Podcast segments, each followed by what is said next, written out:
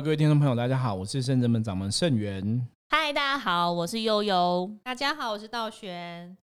好，今天又是我们三个人哦，我们今天要继续来聊一个话题。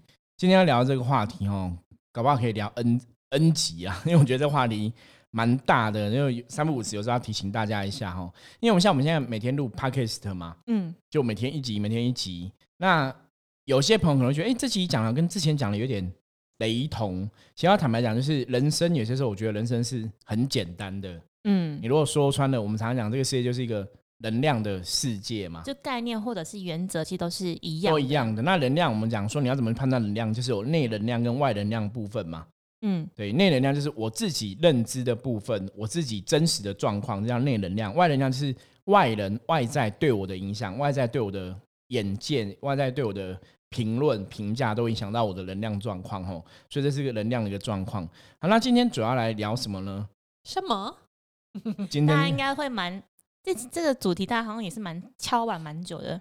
对，大家很想要知道说，我要怎么样从一个麻瓜变成像你一样，可以一个具足神通法力的伏魔师？对，就是要怎么样可能有所谓的灵通力，甚至要怎么样才有所谓的。神通，或是有所谓的法力，这个这个事情，这样跟我们刚好，我们上一集分享有点相抵触，我们都跟跟跟人家讲说，不要求神通，不要求法力。因为我我要跟大家讲，就是当然，我觉得神通法力你不用特别去求，因为曾经自然就会有。呃，应该这样讲，自然会有，可以这么说，应该这样说哦。之前有个就是修行的前辈曾经问过我一件事，因为他也是一个修行的前辈嘛，所以他也是一个老师，他也是个供主。所以大家也会亲近他，那那本身他也会通灵，就对，他是跟九天玄女相通，所以大家都会亲近他，会想要哦，一个一方面亲近你是对一般人来讲，我们这种会通灵的人，或是我们是神职人员，跟神职相通的人，对大家来讲，我们是一个特别的存在。对，道玄你在做占卜师嘛，那你像你们本身也会帮忙抓鬼什么的，应该也很有这种感觉嘛。就对别人来讲，我们是一个特别的存在。所以大家会，也许真的是把你当成一个偶像，会想要亲近你。那甚至有的是，他可能成为你的学生弟子之后，朝夕相处，他就会想要学到你的神通，或者想要成为跟你一样的人，这样对，就会有这个想法。我我觉得那是很正常的，因为为什么？我曾经说，其实早期我开始接触这一切的事情的时候，那时候我本来年轻，小时候都是麻瓜嘛，没有任何感应。可当我开始打坐有感觉之后，我要接触这些事情的时候，我我其实也是充满好奇。那我充满好奇那个阶段，我也会去想说，哎，那如果有一天我通灵了，会是怎么样？或者说通灵是什么感觉？你也会有这种想法吗？对，我们来问一下那个道玄。道玄小时候，我记得他小时候也有这种想法，可以来分享一下。小时候就是因为以前我们那个年代僵尸僵尸片刚开始发展，因为道玄跟我小时候真的跟我小时候真的很像，就是看那种僵尸片，差不多同一个年代的啦。然后。那港片僵尸片的林正英那是道士，是我们的偶像，好不好？对对，超强的。然后我们就幻想我们自己拿那个桃木剑当杀鬼什么的。对啊，像看林正英片之后，后面就有什么聂小倩那个片叫什么啊？《倩女幽魂》。对，那一系列都很厉害，里面都会念经啊，除那个姥姥啊，那个对，那个那个。燕赤霞，对，然后念经啊，然后去降妖伏魔这样子。所以以前电视都是锁定在那个龙翔电视台。对 对对，那时候好像还没有龙翔电视台吧？那时候我们是看电影院，对电影院有，后来有龙翔电电影台，然后之后再继续。他就念，对你刚刚念那个波罗波罗蜜，波罗波罗蜜，波罗波罗蜜。对，燕赤霞那时候就是这样子，就是波罗波罗蜜，然后就是可以降妖伏魔，很厉害。而且他那个造型也很像那个钟馗爷。对，就是呃很帅气的那种武侠的，很厉害，功夫很厉害，然后降妖伏魔。对啊，没错。所以小时候我们就会幻想说，我们我们会是道士。对啊，你你也是觉得你像燕赤霞，你没有觉得你应该是宁财神吧？没没没没没，我觉得我是抓鬼的。所以会不会有人不一样？现在觉得啊，我想要成为小倩，但没有我，我们想 成为燕赤霞。应该不会有人想要成为一个女鬼啦，很美。对，可是我觉得其实很好。你看，我们就是小时候就有这种。也许真的有这种 DNA，就小时候都看那种开心鬼。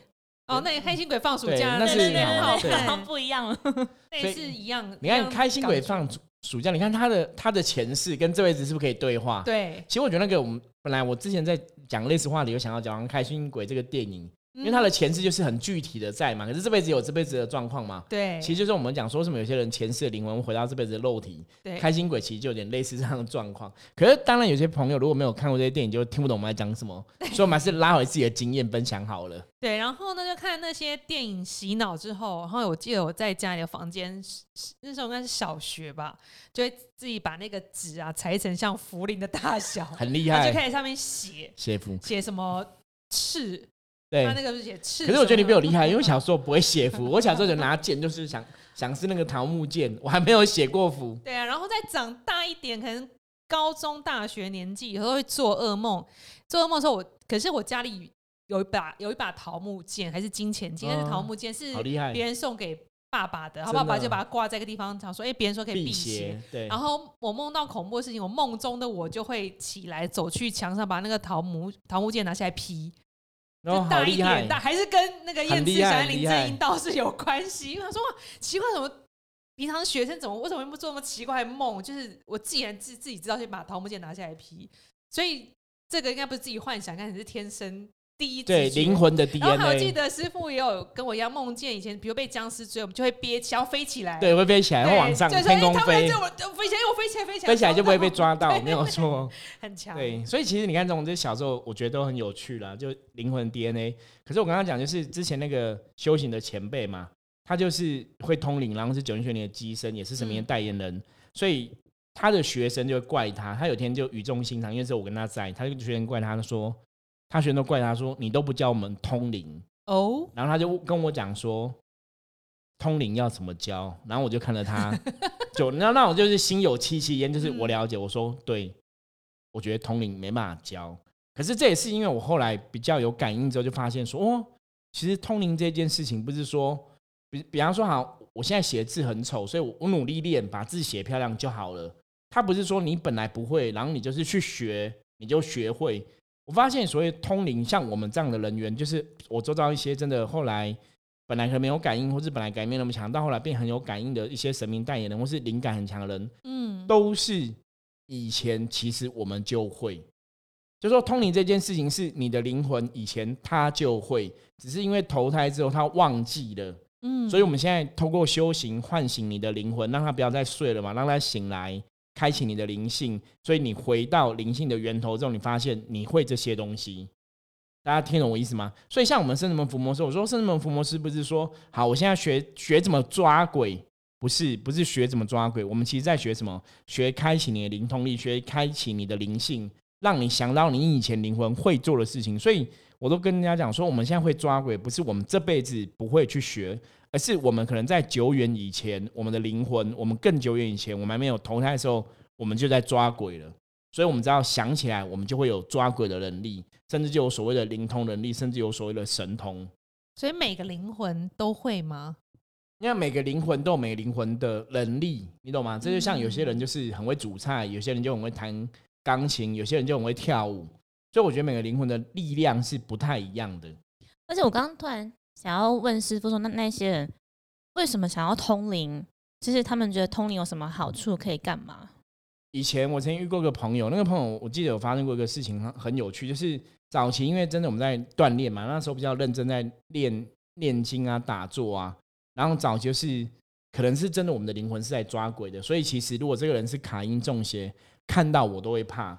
通常卡因中邪人会有几个状况，一个就是不敢正眼看我。对，也会闪烁我的眼神。那第以前还有一个状况是，我跟他握手，他们会害怕，所以那个朋友我就跟他握手，然后他就尖叫，好夸张，就尖叫，然后就就要把我手甩掉就对了。觉得手很烫吗？对，然后我就觉得他怪怪的吼。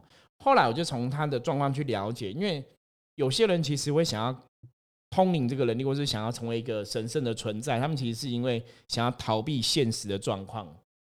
当然，我其实真的在我这一行的工作经验范围中，我其实遇过很多这样的朋友，就是他们可能在人生的生活，比方说在同学同才的生活里面，其实是被边缘化的。或者说，在工作职场上面来讲，可能是被霸凌的，是边缘的，或者说没有人关心他，没有人爱他，没有人喜欢他，就是他们是比较属于弱势的一群。所以，想要借此有这个技能或专长，可以引起他们的对目光，让别人肯定。因为曾经就有个朋友，他真的就直接跟我讲，我真的当场有点傻眼。他都觉得说，因为他都没有朋友，所以他觉得如果他会通灵啊，应该很多人就想要接近他，他就有很多朋友。那因为他也不晓得他做什么工作，他觉得他会通灵啊，那他就可以办事情，那他就可以赚钱，就可以过好生活。让我觉得你在讲什么？或是是哪哪里听起来不太对劲？对，就是就是他们到后来你就发现，他们说哦，原来他们觉得只要我有神通，我就可以成为一个大家会重视的人。只要我有神通，我就可以远离我以前那些比较边缘的一个生活。可是我觉得这个不是一个正确的方法，不是一个正确想，因为通常你这样想之后，其到后来感召都是妖魔鬼怪，所以才会有这种什么养小鬼啊，什么什么的，都是一样，啊一样会让你通啊。对，就是或者说像有些你真的请到所谓的不好的佛牌哦，就是里面可能住的是鬼，然后你可能跟鬼打交道。基本上来讲，嗯，我常跟大家讲，就是真的要学孔子，你知道吗？就是要敬鬼神而远之，就是。你我们情愿跟神打交道，也不要跟鬼打交道。就跟大多数人，比方说，现在有些人欠债嘛，你宁愿去欠银行钱，也不要去欠地下钱庄钱，或是宁愿去欠亲朋好友钱，你不要去欠地下钱庄。因为你跟亲朋好友借钱没有还不出来，你还可以讨论嘛，可以谈说我怎么还。我说欠银行，你还可以怎么去处理嘛，对不对？可是如果你今天跟地下钱庄借钱，你你欠地下钱庄，那就很难处理。没错。所以这个就是一样啊，你可以跟神打交道，你为什么要跟鬼打交道？那大多数人其实会有错误想，就觉得那因为我跟鬼打交道，因为鬼不管律法、阴间律法、灵界律法这种事，他会比较容易达成我要的嘛。因为通常跟鬼打交道就是一种交换，有点像恶魔的交易，嗯，就是交换的法则嘛。我要什么，然后我跟你交换这样子，对不对？他们会觉得比较速成。对，所以大家听得懂吗？如果你今天求神，那是种属于交易的行为哦，那种通常就是会比较奇怪一点哦。你就是要去判断那个能量，也许不是那么正面。那可能会有些人讲说，哎，那我求神也是这样子啊，神也是一种交易嘛。我跟神讲说，请你保佑我啊，如果我有成，我买水果回来拜你，买花回来拜你，好像一种交易嘛。对，可是基本上我举个例，买水果跟买花回来拜，跟回来跳艳舞。你觉得哪个交易听起来比较正常？对，就买水果应该感觉比较好一点。就是，可是很多中南部庙会都会跳艳舞，牛肉 就是不是牛肉场，牛肉钢管舞，整跳整路啊。嗯，对，我觉得这是一个很严肃的问题。我们在谈这东西，我觉得要特别小心哦。大选给我，因为我突然想到的画面，我们我们好像也看过，参加过。因为我觉得那是根源，那其实都是我常常讲那个东西是，那绝对不是神在看的。是人要那觉得是人要看，那人要看就是古时候，古时候就是庙会热闹嘛。那热闹大家就想要热闹一点，就会有人跳舞啊。我觉得那是一个从古到今人类的一个行为。嗯哦，比方说你热闹开心，你就想要唱歌，想要跳舞嘛。对，那只是跳舞说，当你穿，有人会穿比较少电子花车什么，比较裸露一点，大家我讲中国人讲食色性也嘛，人家会想要看嘛。嗯，可是基本上我觉得这种东西其实是有它的风险，因为我们常常讲说。修行人其实最重要是要清净，所以贪嗔痴要刚刚好。所以我常常讲说，有些人这种很裸露的部分呢，我觉得其实，在庙会活动里面，基本上我还是觉得不太适合。也是，因为其实它是是属于一种欲望，你懂吗？对。你今天不敢你说好，我看一个女生很漂亮，OK，你请个很漂亮女生当礼生也可以，可是你不用裸露啊，你不用露低胸，不用露那个热裤，不用穿高叉劈腿给我们看，对对对。我觉得真的看人就觉得很怪。比方说，哈，我今天讲，如果今天是个妈祖寄生穿热裤，然后露露奶，你会觉得他是神吗？这时候大家可能会觉得，哎，那个看起来很怪。没有，你会觉得你会觉得他很怪，看起来不像是神，对不对？你都会判断哦，你都会判断说神不会这样子哦。就是我，比方说有个爆奶的，我跟你说他是观音的机身，一般人觉得，哎，行北塞安呢？对对啊，那你都觉得神不能这样子，那为什么在神明的庆典上你这样做，你觉得那个是正常的？嗯，所以那就是一种能量，你知道吗？因为我要讲的东西，它就是一种欲望的能量。那欲望能量如果失衡了，它其实就会是一种不好能量，那也会造成不好的结果哈。也会影响到神，对不对？对，也会影响到的善性，这样也会影响。我我我举例嘛，比方我我觉得大家自己想象，如果今天假某某庙，然后里面他的弟子全部都低胸抱奶，然后穿热裤，如果他的信徒都是这样子，我觉得大多数人，你们怎么看那间庙？你你你会觉得那庙是一个很正神、很棒的神哇，都是拉面的来拜哦什么的，不会。你你问一些老一辈，一定觉得那些庙怪怪的。应该有狐仙之类的。对对对，那就是狐仙嘛。OK OK，狐仙在中国的信仰里面，它不算是正统的神明，嗯，懂吗？如果以道教正统的神明来论的话，那不算是正统的神明哈。所以我觉得这是要有智慧去判断的。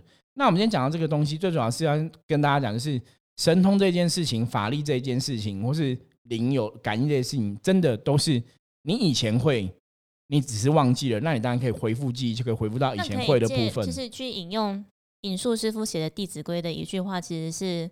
就其实凡凡事都是物质性嘛，其实这件事情是你本来就会的，你与生俱来的天性或者是神性，我们只是找回来回溯那个源头，或者是找回来你原本就会的技能。所以，我们修行是开启自己的灵性嘛，就是跟自己的灵性接触，这才是一个比较重要的部分。那可以把它解读，其实每个人都可以具足神通法力，这样说没有错吧？对，每个人应该都有他的神通法力，只是说你神通法力的。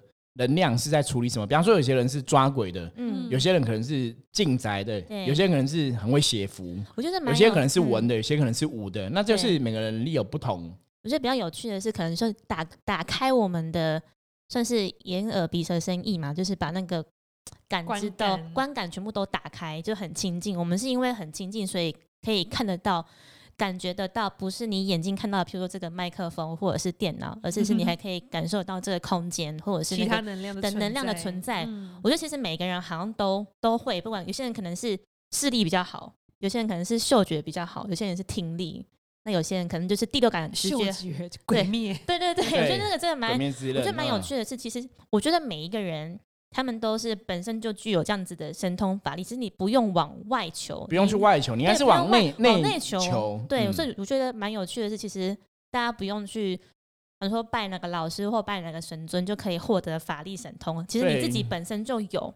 而是重点是在于说，你怎么去启迪你的灵性，怎么去回复你灵魂的记忆。嗯，那比方说，可能通过修行方法，通过打坐，通过念经，通过给自己一些正确的观念跟想法，通过一些按部就班的修行功课，对，那也是可以回复这样的一个记忆。嗯，所以刚刚其实道玄分享那个，我小时候对，如果真的比较讲到神神鬼鬼，就是开心鬼，我爸都觉得说，你已经看很多次，你还要再看吗？因为以前家里面电视只有一台。然后就是放学都会被我爸站这样，然后我爸都觉得好看啊，他都觉得他不能看棒球，就是直到有一天他真的受不了，他觉得你可以转台了吗？所以，我我所以那个是 DNA 的连接，所以你也想看类型，对，就是看起来有趣、可爱又很青春这样，因为就跟那四个女生一起度过他们的学生生活这样，所以我反而我从来没有想过，哎，如果就在我接触到圣真门之前，我从来没有想过我会。成为抓鬼的人，对我我我原来我会这种技能，或者是我我会这么长，几乎这么长时间在接触，就成为一个神职的公庙服务人员。对，以前可能会跟着阿妈、外婆或者长辈去拜拜。我觉得哦，这个我我会相信，或者是经过一些，就是去旅游啊，然后经过大庙会拜拜，这样就会跟当地的土地土地公啊这样子拜拜。这是觉得我对于宗教或者是信仰这件事情就连接这么多了，但我从来没有想过我会变成。就像现在是三百六十五天，一天二十四小时，就是你身心灵都奉献在这个宗教里面。对我真的是从来没有想过。对，那我们可以来那个顺便听一下道玄的想法。你以前小时候虽然做这些东西，那到后来你现在成为也是一个也是算全职的神职服服务人员了。对，可是你你你怎么成为伏魔师的啊？就是可不可以跟大家分享一下历程？我也跟悠悠一样啊，就是除了小时候看电视那一段之外。我更没有，其实我没有向他去拜拜。我家没有宗教信仰，但我妈妈是天主教的，然后我弟弟是基督教的，然后我爸爸没有特别的信仰，可能就是有人没有说，他就我觉得他没有特别相信他是军人，对，比较 T K 一点。然后直到直到他我知道他有信仰的时候，是我已经很大，好像已经大大学那时候了，才知道他有信仰，因为朋友的关系会有接触道教这样，对，然后才去行天。我才我长很大，好像是。高中还是大学时期才去，那个年纪才第一次去拜拜，去行天宫。而且我我爸我都不记得，是我爸跟我讲说你不记得你，因为其实高中大学已经很大了，我没有印象。我一走去行天宫，他说我在门槛一跨进的门槛，我就双脚跪在地上。真的，真的。所以你不记得这个事情？我不记得。我说有吗？他说你不记得。他说你就我不知道你是跌倒怎么样，我就双脚跪在地上，他把我拉掉。他说我两个脚大淤青，可是我那时候真的不记得。我想说我是不是卡到？对，很奇怪，很像卡到，感觉冰像。压着，就跪在地上。我爸爸说是谁？然后因为我我爸那时候就开始有信仰之后，他就会每个礼拜周末还是有空休假就会去拜拜，蛮频繁的。然后我就是有时候还叫我去，就他说我第一次去我就跪在那里很久，门口还没走进去，在外面那个就跪，然后就把我拉起来，然后我真我真的没有印象，就很奇怪，想说哎，我怎么这么大，怎么没有印象？又不是小时候，那你应该是卡到，对，这应该是卡，对不对？很奇怪，那怎样是走不进去，对不对？对对，然后想要求神帮忙，对，然后我我因为都没有宗教信仰，一直到我上一次分享就是淋鼻涕的时候，才好像觉得要找一个什么心灵的寄托，对，才会才开始。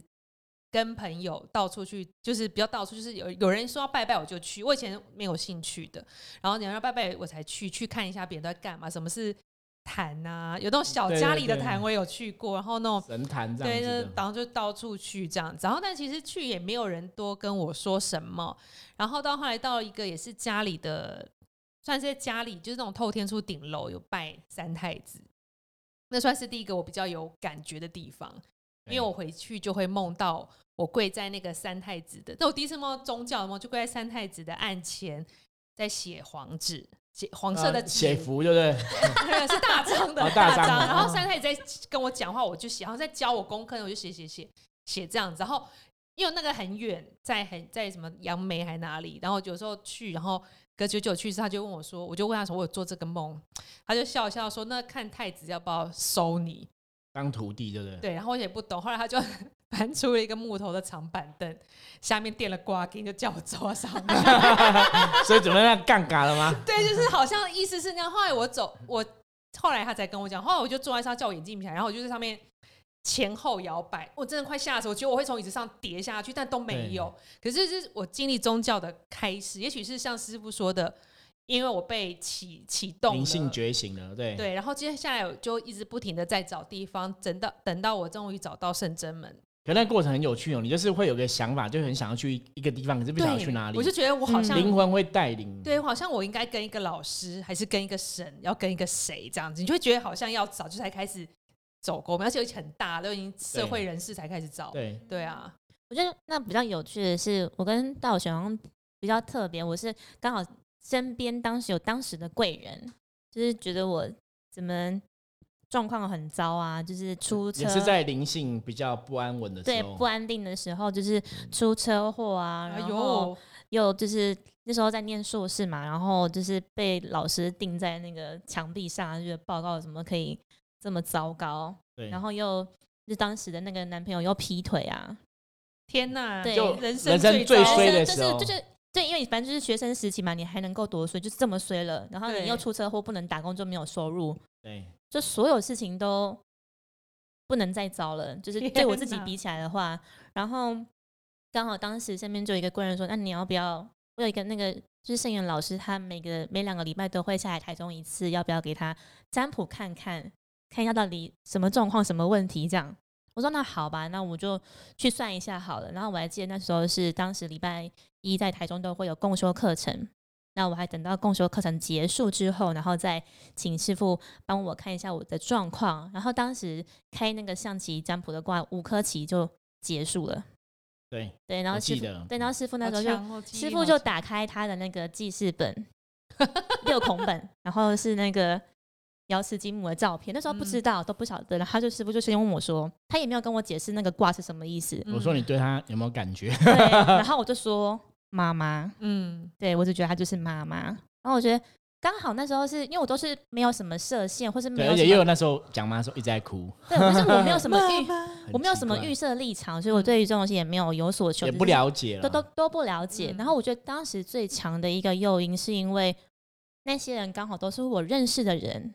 然后我觉得可以跟着一群认识的人一起比较安心，对，然后也有好玩，嗯，然后也有趣有伴，对我觉得哎刚好是哎，那你没有走冤枉路哎，对我说我觉得蛮蛮幸运的，对啊，我还看了一大圈 才走回来，你是因为就是看的很丰富这样，险记这样，所以我觉得算我对我蛮蛮幸运，而且我其实那一天就是跟神，那我记得是不是跟我讲说，就是到那个神明面前跟神明会一下，然后。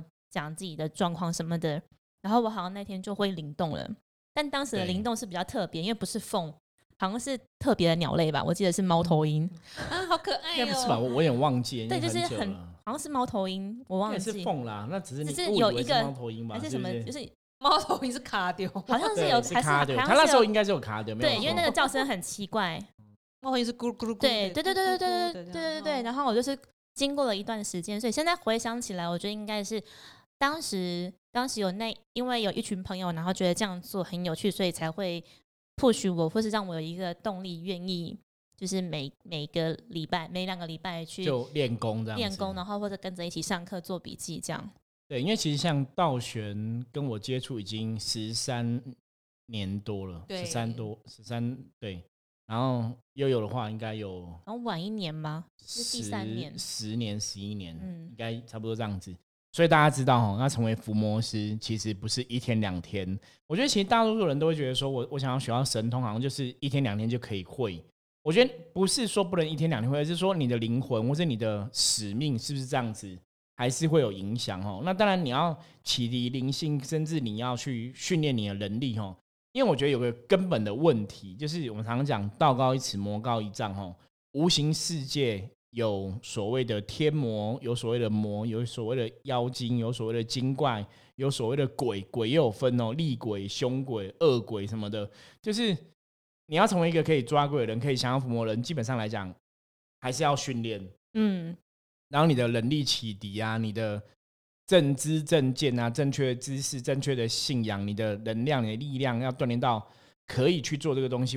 我我坦白讲，我觉得还是要一些时间呐，就是也是急不来的啦。如果大家你想要去启迪你的灵性，我觉得一般，如果我们不是说为了想要成为伏魔师或是的这样的身份的话，我去启迪灵性，我觉得当然大多数人都你都可以做这样的事情。可是绝对不是一触可及的哈，不是说三天两天我只要做个事情，哎，马上就可以有这样神通法力。因为像我们真的经过很多，我早期二十岁刚开始接触修行的时候，那时候开始接触打坐有感应嘛，嗯，然后到会灵动，我一直到后来真的成为一个老师，有能力出来办事，也是接触修行大概十年之后的事。所以我觉得十年好像是一个关键，你知道吗？就是你十年之后，你才会有一定更强的功力哈。那可能有些朋友说啊，那我现在已经三十岁了，已经四十岁了，怎么办？其实永远都不显老，OK？三十岁、四十岁，你在那个十年，四十岁、五十岁，还是可以利益很多众生，是可以帮忙很多嘛。可是最重要的是，你要真的把你的能力要锻炼到很好。我觉得当时你才能帮助别人，不然你对帮不了别人，你又害到自己，那其实真的很不好。嗯，就有点像，如果先不要讲说要，譬如说灵修或灵动，或者是要。法力神通这一些，如果把它用一个比较平凡，像我们就我自己就是很喜欢看那个排球少年，我觉得非常的励志，然后就是都会让我觉得哦，人生充满希望这样。动漫对，然后就有点像，就是他对，就是日本的卡通讲讲打排球有很多季哦。对，就是有点像是说，你今天如果是对东西有兴趣喜欢，你可以去买一颗排球自己打打开心可以。这个代表你也会啊，你也会打排球，你会自己，哦，我会拖球，但是拖到多厉害？你可以拖到很精准吗？然后或者是我会让球过网，那你可以把，你可以让练习把球指定到，就是落点是到指定的点吗？就是有点像是你要通过一直练习、练习、练习，你是真的是有兴趣你会做，那你有每天做吗？你要每天练习吗？然后你到底你的热情热就是有到你真的很想要成为一个很会打排球的人吗？还是你只是兴趣想玩？那我觉得对应到现在我们灵性上的也是，就是那你真的很想要有这个能力之后要干嘛？就是你有办法每天去训练，每天去锻炼，然后让你的去使用你的技能，然后譬如说像我们现在每天帮人家净化，嗯，对，就能量不断的去锻炼，你才会才会有那个。意义啦，对，他才被训练。但好像可能看起来觉得我们这样很很容易，就好像进化进化很简单就会了这样子。然后你要去行天宫看那个婆婆们帮我们收金，好像也是蛮没有婆婆婆婆收金也要念，对，要他们也要背背那个咒啊，然后打手印啊，就是对对功夫不是一天两天要练的功夫，真的是人家讲台上十分钟嘛，台下十年功，就是功夫真的要锻炼。对，所以我觉得刚刚是不是讲到锻炼这件事情是。很重要的是，你除了要锻炼你的，就是比如说有形的那一些技术或者是技巧，然后另外一个是锻炼自己的心性吧。你要，我觉得是要让自己更可以更臣服。我觉得每一次每一次的过程当中，没有错。嗯，就是你做这件事情，你不是为了取得别人的尊尊崇啦，就是别人的。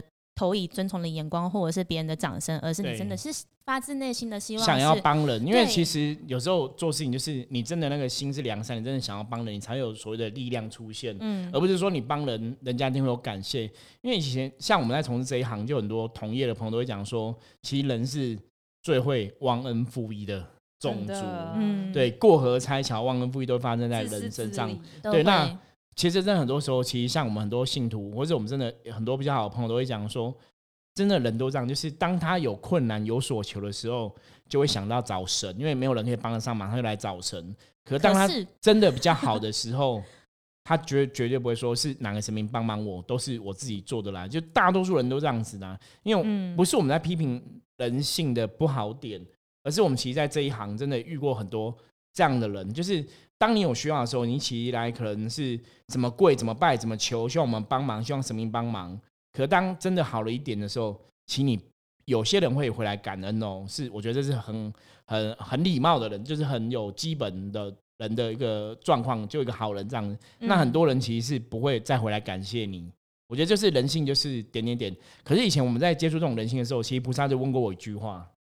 他问什么？那你要渡他们吗？因为我们我自己发愿要成为像菩萨一样的人，要去度众生嘛。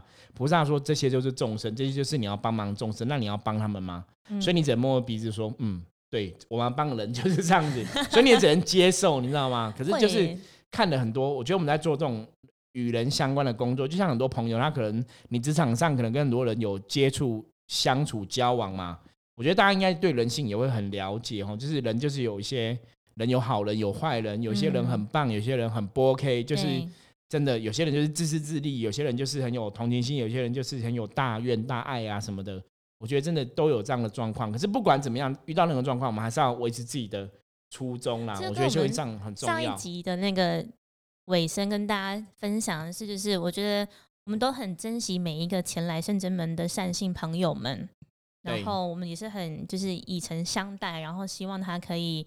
有好的收获，然后可以未来可以有更好的，不要说更好的发展，是状况可以去好转，对，让自己人生也可以达到一个平衡、一个稳定的状况。对，然后但是像刚刚师傅讲的，有一些客人，当然我们都会比较正向啦，譬如说他就是没有再来过第二次啊，或者是从此跟我们就是没有什么往来，我们都觉得哦，那就当做是说他的缘分尽了，对，缘分尽了，或是他已经。病好了，所以他不需要医院，或者说有想也是蛮好的。或者有的他其实是可能遇到更好人可以帮他嘛。因为我刚讲，全世界世界这么大，人这么多，甚至门虽然有远大抱负理想，可是我们也不敢奢求说甚至嘛要度尽天下人嘛。嗯，你看光神就有那么多神都在帮，对不对？所以一定是大家。尽自己的力量做自己可以做的事。对，可是我觉得像刚师傅讲，我们不只要摸着鼻子，我们还要摸着自己的心，就是跟自己讲说，对我们不能因为这样就浇熄自己的热情，或者是因此这样就不做自己想要做的事。对，对啊，我觉得这是每天都要鼓励自己。我觉得这样自我信心喊话，或是跟神明连接。对，有的时候我就最近我们可能也很常讨论到说，哎，因为我们很长一阵子一阵子的都会来相同类型的客人，客人对，然后我们都觉得说，哇。好像是我们又可以服务的项目又更多更多了一个了，这样，然后我就觉得其实神明对我们很好，他给我们很多的算是习题嘛，然后去完成这一个，然后就是双方都。Win win 这样子的客人就是善性可以获得解答，然后我们也获得经验值。对，因为我们其实也在帮人的过程中，我们也在学习东西。嗯，我觉得一个老师的锻炼，或是一个伏魔师的锻炼，都是这样。就是当你在帮人的过程中，基本上你也学到很多东西。嗯，早期神明为了要训练我，也是像刚刚也有讲，就是给我们，比方说这段时间客人都是一样，比方这段时间可能都是主心的问题，比方说这段时间可能都是风水问题，那你就会不断的训练锻炼，那你要怎么去帮他解决问题？就一次、两次、三次之后，你在处理这个问题上面来讲，就会变很厉害。嗯，我记得早期有个经验，就是我以前帮一个客人，他是求财的，那我就跟他讲说，你这个问题呀，我们也是先开卦嘛，然后开卦、开象棋卦之后，知道说财运哪边有缺失，该怎么来填补。我就说这个问题可怎么来帮助，然后我们怎么来给他协助。我就跟他讲说，好，我知道你问题可以怎么做，可是我第一次做，那因为是自己认识的朋友嘛，那我们就试试看。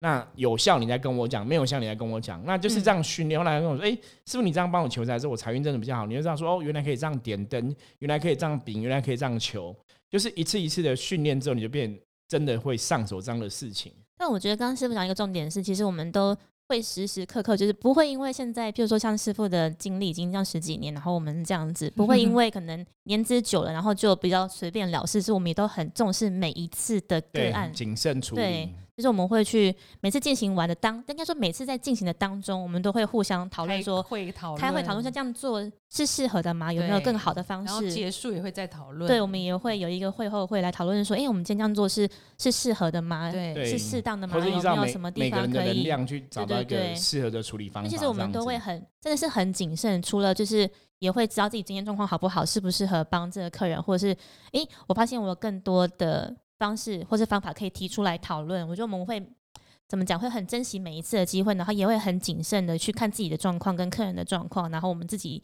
大家一起共振出来那种能量是好或坏。对，没有错。而且我们常常就是三个人用不同的。角度对角度或者方法去帮客人处理或进化之后，之后客人离开后，我们讨论就发现都会验证是一样的结果。